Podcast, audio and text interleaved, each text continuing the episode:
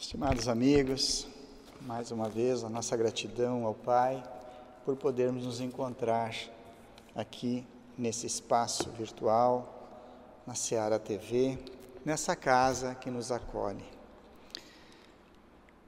Jesus certamente ou provavelmente é a personalidade mais estudada na Terra.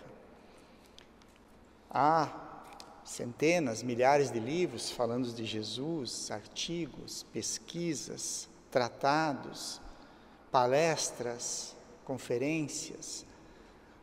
Essa semana fui fazer uma pesquisa na Seara TV, né, esse nosso canal que existe desde 2013, há oito anos, e fui ver quantas palestras tem com o título de Jesus. Minhas mesmo tem dezenas ali também. É muito interessante.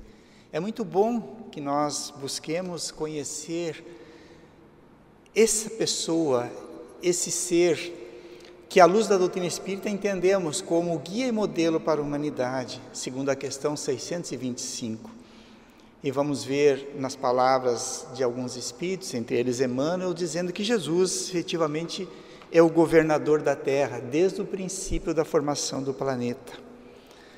Então, vale a pena cada vez mais nos aprofundarmos. Mas a pergunta hoje é: o que fazemos com tudo isso que estudamos, com os ensinamentos que ele nos deixou? Como é a nossa relação com, com esse ser, com os ensinamentos dele? É uma relação superficial ou já é uma relação mais profunda? Trazendo essa questão para o nosso dia a dia. Como é a minha conduta ética, o meu comportamento relacional, a minha filosofia, ela está em consonância, está de acordo com os ensinamentos, com a própria vida de Jesus? É interessante nós entendermos que a nossa relação com o Cristo, com o Mestre, ela está baseada em parâmetros da fé. Mas a fé aqui não naquele sentido ainda muito infantil de somente acreditar. Também não somente no confiar, mas a fé é na acepção mais profunda dessa palavra, da qual vem sua origem, fides, que é fidelidade. Quando nós temos uma relação de fidelidade com o Mestre, fé, estamos tendo uma relação madura com essa com esse ser. Lembramos-nos de uma história contada no livro Instruções Psicofônicas. Esse livro ele foi escrito da seguinte forma: um grupo de amigos de Chico se encontraram durante um período muito longo, às quartas-feiras à noite, na cidade de Uberaba, para fazerem trabalhos mediúnicos, né? trabalhos uh, dentro da mediunidade. Chico era o principal médium, mas tinham outros médiums ali. E muitas das mensagens, das falas eram através da psicofonia. E alguém se lembrou, vamos gravar essas mensagens para depois transcrever para um livro, senão fica perdido só naquele grupo aquelas mensagens. Aí gravaram. Aí se transformou em dois livros. Num desses livros, há uma história contada por um espírito, a experiência dele mesmo, que ele deu o título de Amarga Experiência. E vamos resumir aqui só um pouquinho essa história para a gente não alongar muito. Conta esse espírito que após o seu desencarne ele ficou um período muito longo, perturbado, desorientado. Ele chegava no seu lar, já desencarnado, e ninguém dava atenção, ele não compreendia o que acontecia, até que em um certo momento ele se lembrou: ah, Mas eu fui católico. Aí ele se deu conta que estava desencarnado. Eu fui católico. A ideia dele primeiro foi entrar numa igreja, para ver se lá ele conseguia acalmar o seu coração, trazer um pouco de paz. Quando ele adentrou a igreja, ele viu a Bíblia que estava bem à vista, e quando ele olhou a Bíblia, na realidade ele estava enxergando um caderno de anotações contábeis. Ficou mais um pouco, viu que o sacerdote estava pegando a hóstia, em vez de chegar a hóstia, ele enxergava uma moeda. Quando foi ver no altar, em vez do altar, ele enxergava um cofre. A imagem de Maria parecia para ele como uma joia dourada, e a própria cruz parecia um cifrão. Isso nos lembra aquela história do mito do rei de Midas, que tudo que tocava virava ouro. Porque ali ele se deu conta que a vida dele toda, a encarnação passada, a última encarnação, tinha sido a busca do dinheiro, da propriedade, da posse, do egoísmo. Ele fora socorrido logo um pouco depois por alguns benfeitores e fora trazido aquele grupo mediúnico onde o Chico participava. E ele ficou um longo tempo ali ouvindo e aprendendo. E agora ele estava relatando que ele já estava sendo, de certa forma, curado daquela mazela que ele trazia dentro de si, de sua vida ter sido voltada somente para os bens materiais. E ele conta que a sua mudança transformou também a sua forma de agir, que desde então, diz ele, tenho falado com mais de mil pessoas, com mais de mil depositantes de ouro e preciosidades, suplicando que façam a caridade. E ele relata que a sua maior alegria nesses últimos tempos foi que, apesar de ter falado com tantos, tantos e tantos, com uma pessoa ele tinha conseguido estimulá-la. Ele falando em espírito, né? dando intuição para aquela pessoa encarnada, deu a intuição para que ela doasse um cobertor para uma pessoa que passava frio. E isso lhe trouxera uma calma, uma alegria para o seu coração. Joana de Ângeles, nesta obra, O Evangelho à Luz da Psicologia Profunda, fala num capítulo chamado Propriedade. E ali, um texto bem interessante, porque ela fala ah, em cima da, da passagem do Evangelho, onde Jesus fala que não se pode servir a Deus e a Mamon. Então, o questionamento do capítulo é: a quem nós servimos? A quem nós somos fiéis? A quem nós temos fidelidade? Mas ela vai falar da propriedade dizendo que a propriedade, ou seja, a posse, as conquistas materiais, é uma conquista antropossocioeconômica que resulta de longas buscas no relacionamento humano. Então, é uma conquista essa forma de a gente buscar uma melhoria material. Mas ela diz que objetivando a harmonia e respeito pelos valores indispensáveis às trocas que fomentam o comércio. Então, dando um sentido já muito mais profundo àquilo que às vezes nós damos superficialmente um valor à propriedade. Ela ressalta que, em grande parte, a propriedade é resultado da avareza, da ilicitude e da ambição desmedidas que ainda fazem parte do primarismo humano. Ela convida a nós refletirmos que a sociedade, de alguma forma, estabelece o seu sistema de valores e posses nos seus grupos, sempre com o sentido de facilitar o intercâmbio, ou seja, tudo que é material, ele tem o objetivo de favorecer para que a comunidade possa crescer junto.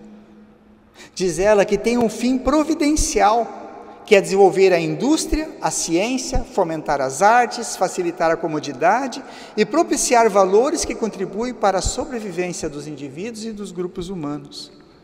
E o risco da posse, continua Joana, ou da aquisição, não está no fato em si mesmo de você possuir, mas na maneira como isso se dá e o que, que a posse representa emocionalmente. Lembremos do espírito do tormento que ele teve após o desencarne, da ligação que ele tinha com os bens materiais. Joana aqui completa o pensamento dizendo que Jesus compreendia a finalidade superior da propriedade. Por isso valorizou-a quando conviveu com os homens de bem e aqueles que possuíam recursos, estimulando-os, porém, a buscarem o reino dos céus, que muitos já haviam esquecidos. Onde está o teu tesouro? Aí está o teu coração. Jesus fala, está lá no Evangelho de Mateus. O coração aqui é esse símbolo da bússola, porque a bússola é aquilo que nos direciona na vida. Aonde está o teu tesouro, aí está teu coração. Para onde teu coração aponta? Porque é com isso que nós identificamos na nossa reencarnação nas nossas existências. Santo Agostinho nos diz uma frase interessante. Se você quiser conhecer uma pessoa, Não observe o que ela faz. Não pergunte o que ela pensa ou o que ela sabe, mas sim preste atenção em que o que ela ama. Porque aí você vai conhecer efetivamente uma pessoa. A pergunta da nossa exposição é: qual o lugar de Jesus em nossas vidas? Nós podemos nos considerar já como cristãos verdadeiros ou na aparência? Quais são os tesouros que nós colocamos em nossos corações? Mas a gente possa perguntar qual é que é o parâmetro para me identificar com Cristo? Como é que eu posso me identificar, não, realmente já sou um cristão autêntico ou ainda não? Humberto de Campos nos lembra que há uma diferença muito importante, que às vezes a gente não presta atenção. Há uma diferença entre seguir o Cristo, que é modelo e guia, ou seguir os cristãos, que somos todos falíveis ainda. E aí é um, um momento importante nós identificarmos. Quando eu dentro, toda relação humana, e todos nós que somos cristãos temos um relacionamento, toda relação humana é repleta de decepções e desilusões, porque somos falíveis. Então o nosso modelo e guia é Jesus. Se eu sigo a uma pessoa, a um determinado ser, ele vai falir, eu vou falir junto.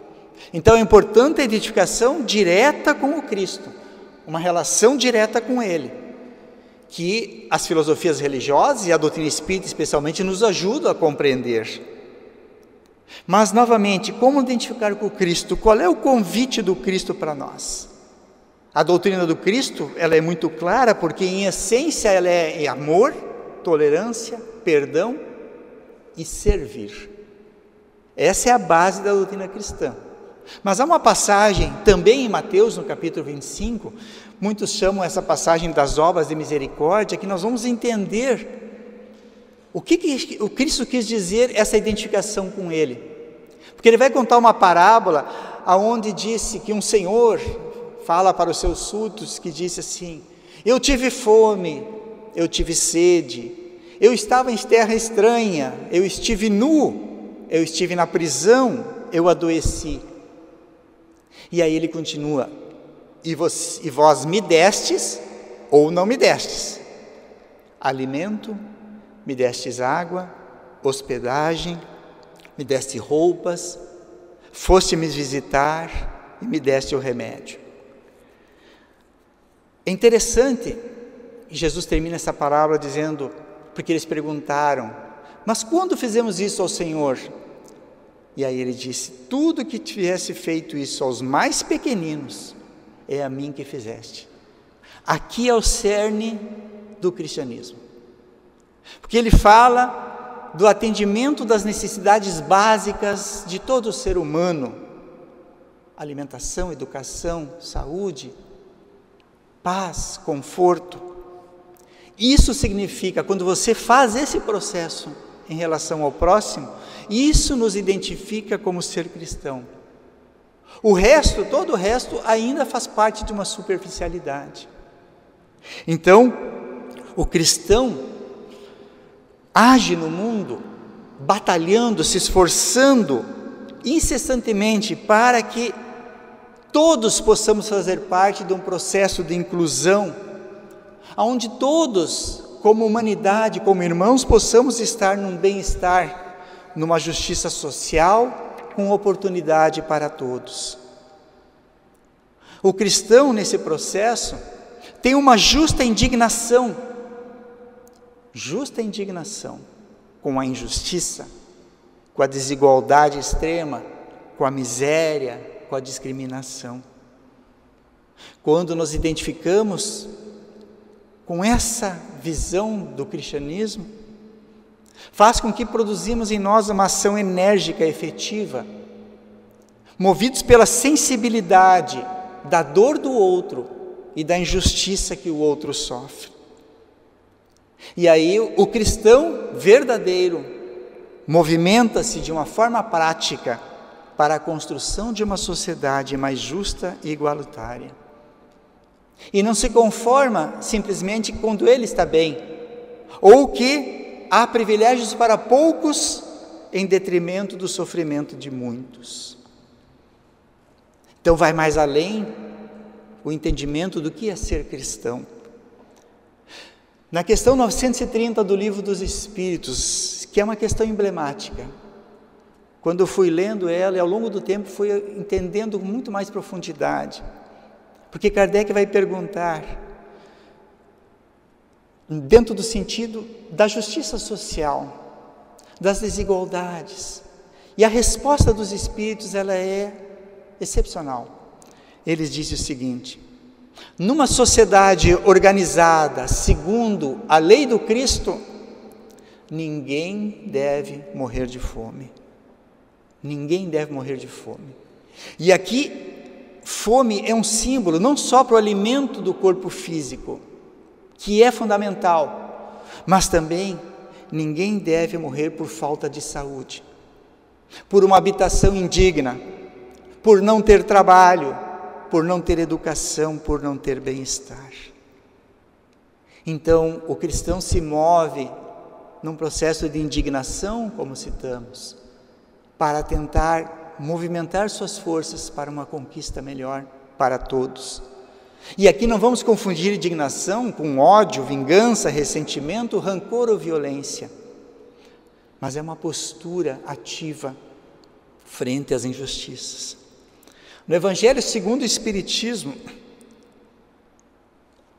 no seu capítulo 10, item 21, São Luís nos dá também um norte para nossas ações.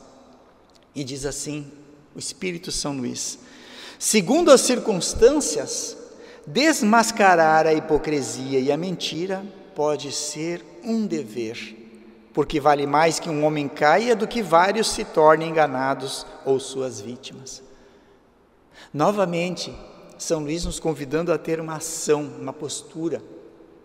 Não naquele sentido de, não, pessoas fazem, vão se comprometer. Não, nós temos um dever de desmascarar a hipocrisia, a mentira, a injustiça. Porque todos nós vivemos em sociedade e somos seres políticos, então, que a palavra político vem de polis, viver em cidades, em sociedade. Portanto, quando vivemos em sociedade, todos nós, é fundamental que tenhamos posições políticas, econômicas e sociais que nos identifiquem com o olhar do Cristo, com o viver cristão, que, como dissemos e agora reforçamos, está baseado na fraternidade, na solidariedade, na misericórdia. Em uma palavra, vivermos em humanidade, o sentimento de humanidade com o nosso próximo. E aí entra um, um fator importante para a gente pensar. Sempre que nos identificamos como cristãos, vamos nos identificar, apoiar com alguma ideia, com alguma conduta, com alguma ideologia, ou vamos exercer o direito do voto, por exemplo, temos que ver se essas ideias que estamos identificando, Cristo também defenderia essas ideias? A caridade, nesse patamar comentado agora, sai do âmbito simplesmente do dar, do doar e do atender, e ela amplia seus horizontes. A caridade já se identifica com engajamento em causas e propostas que promovam o progresso e a justiça para todos.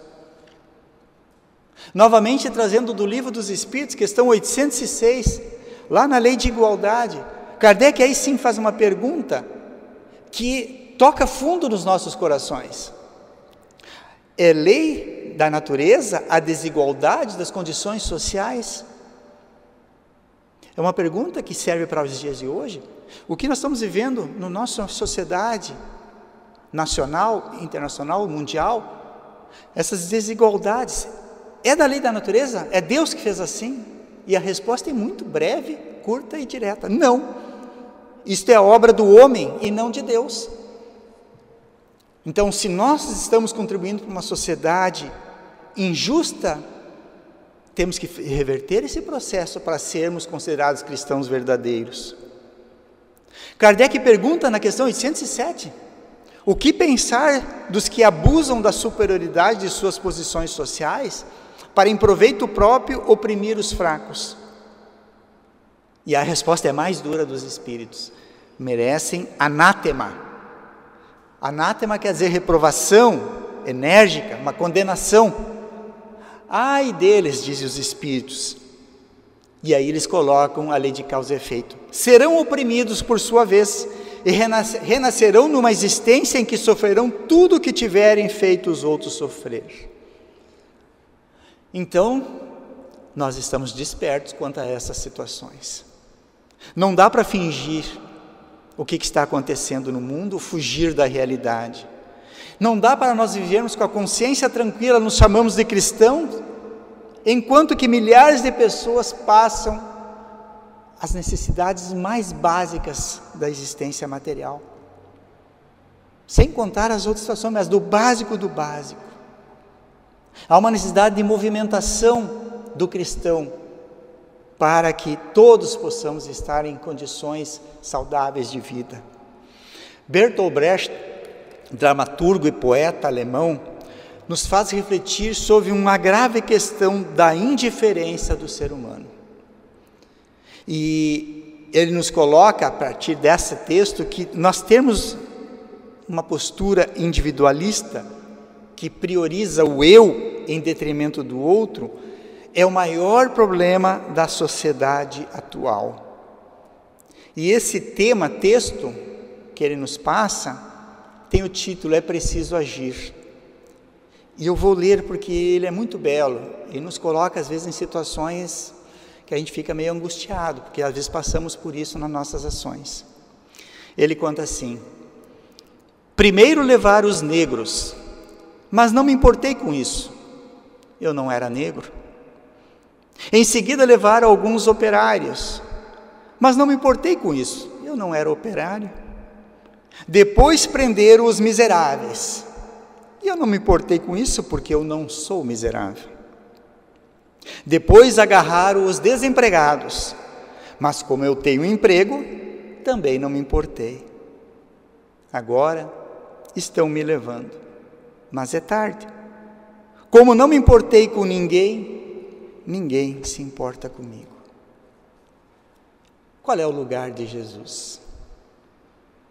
Jesus disse: Vinde a mim, vós que estáis cansados e aflitos ou sobrecarregados, e eu vos aliviarei. Em Mateus. O lado de Jesus certamente é o lado dos sofredores, o lado dos oprimidos, dos excluídos, dos injustiçados. Certamente Jesus não está do lado dos que produzem o sofrimento e as injustiças. Então, neste mundo em que vivemos, onde não é mais possível sermos omissos ou nos mantermos acomodados, ou dizermos: Isso não tem a ver comigo, eu não sou desses, porque nós somos responsáveis pelo que nós fazemos e pelo que deixamos de fazer. Kardec, questão 932, pergunta: por que neste mundo a influência dos maus sobrepuja dos bons? Já que o bem é tão forte, é tão poderoso, por que, que o mal ainda sobrepuja a influência dos bons? E os Espíritos nos dão mais um puxão de orelha, pela fraqueza dos bons. Os maus são intrigantes e audaciosos, os bons são tímidos. Quando esses quiserem, haverão de preponderar.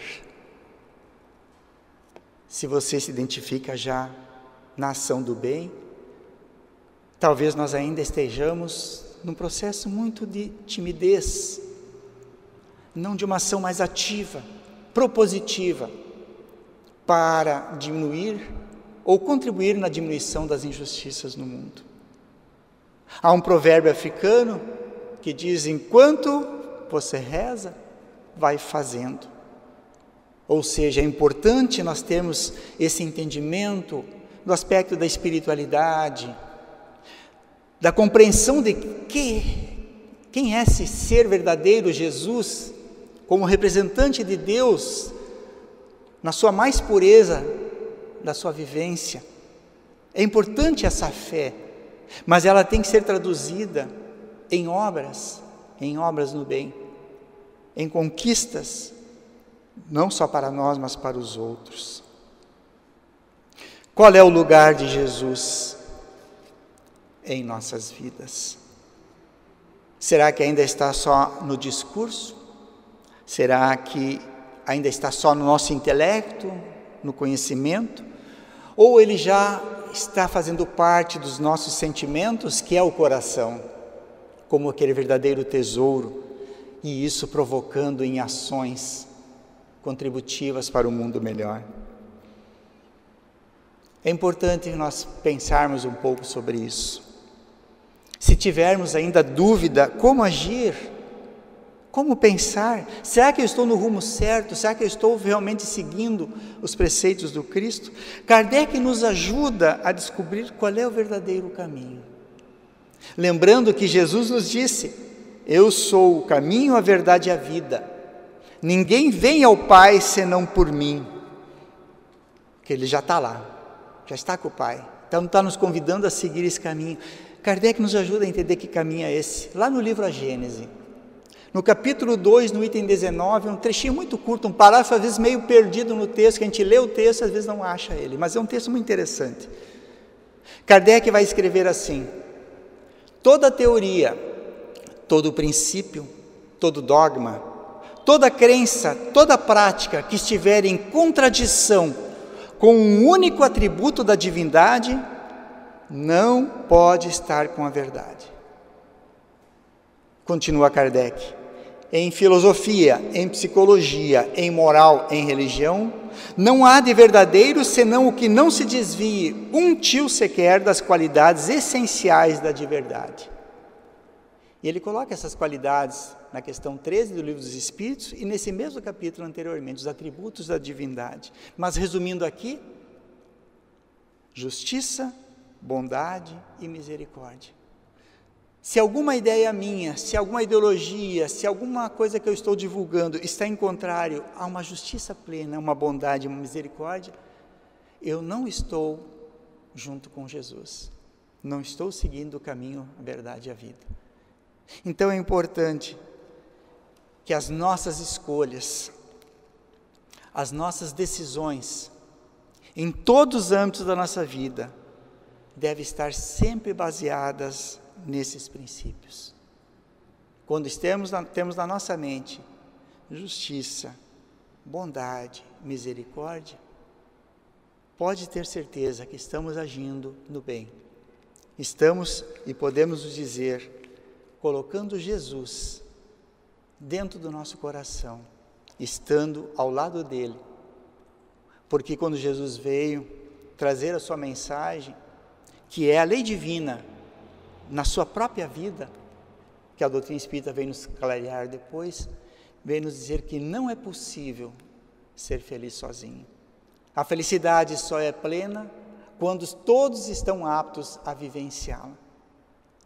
Fora isso, ainda é chamada de egoísmo, de orgulho ou de vaidade. Que essas reflexões de hoje possam nos servir para balizar as nossas ações, as nossas reflexões íntimas, para que sempre que vamos decidir, coloquemos esse peso na balança. O que eu faço está em conformidade com aquilo que o Cristo nos mostrou, que é o verdadeiro caminho para a paz? Muito obrigado, meus amigos, pela atenção e excelente final de semana para todos.